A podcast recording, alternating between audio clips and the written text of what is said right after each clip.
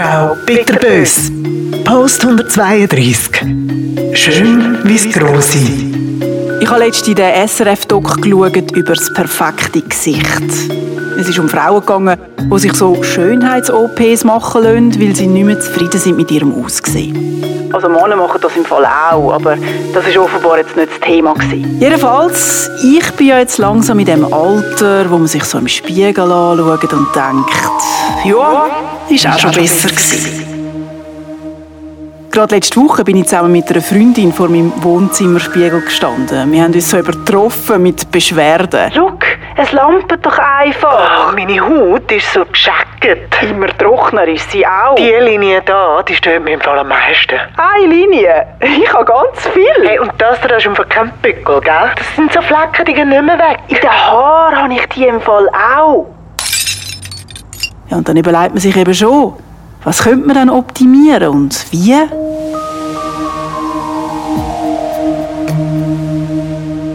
Die erste Reaktion, und ich bin mir sicher, dass ich mit der nicht allein bin, Ach komm, so etwas machst du doch nicht. Das ist so oberflächlich, das ist Tussi-Zeug. Du bist doch viel mehr als dein Äußere. Und dann kommt die zweite. Ist eh viel zu teuer. Mit dem Geld könntest du etwas viel Geiles machen. Aber Fakt ist einfach, dein Äußere ist das, was dich ein Leben lang begleitet. Wo du nicht einfach kannst abziehen wie einen hässlichen Pulli.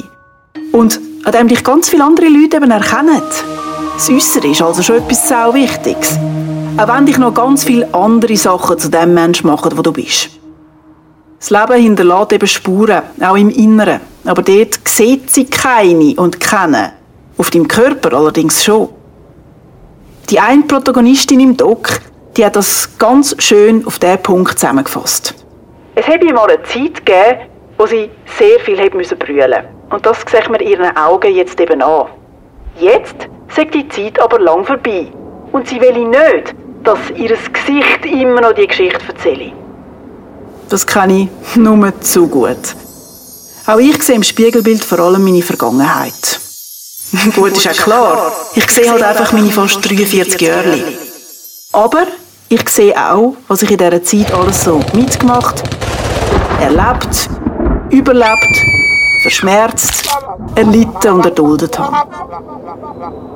Und ich finde das auch nicht so gut, weil es ist einfach ein Fakt. Ich fühle mich immer noch wie 25. Wirklich. Mir tut nichts weh, müde bin ich eh schon immer gewesen, Alk ich noch nie vertragen, meine sportlichen Leistungen sind schon immer richtig scheiße. Mein körperliches Befinden hat sich also nicht wirklich verändert, aber rein äußerlich sehe ich schon, dass ich eben kein 25 mehr bin, dass mich das Leben geprägt hat. Und noch viel schlimmer, ich sehe es im Gesicht, sozusagen im exponiertesten Teil von meinem Körper. Und ja, das nervt. Und ja, ich finde es auch berechtigt, sich zu überlegen, ob es so nicht eine Möglichkeit gibt, etwas zu verändern, etwas zu verbessern, damit beim Blick im Spiegel Erscheinung und Befinden wieder zusammenpassen.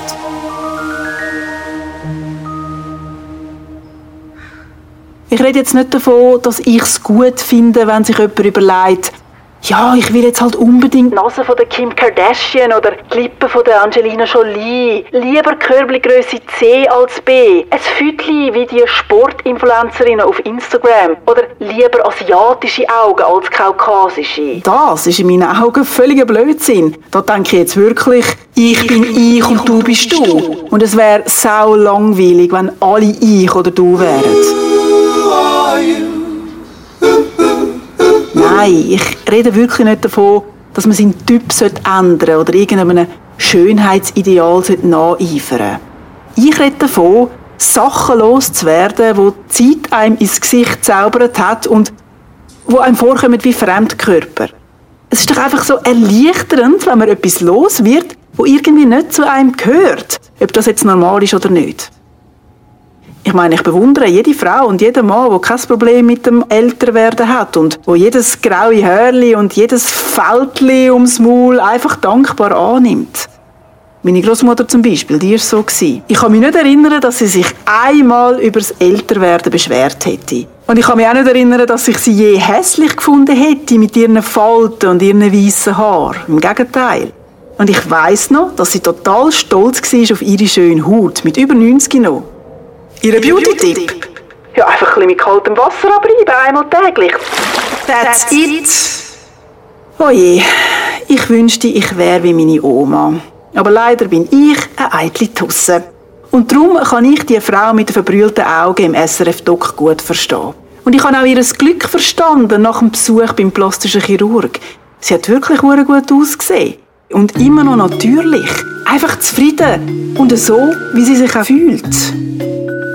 Das Alter ist einfach ein Bitch. Ich bin mega froh, dass mich da innen niemand kennt und weiß, wie ich aussehe. Und auch nicht weiß, was ich vielleicht schon machen lassen.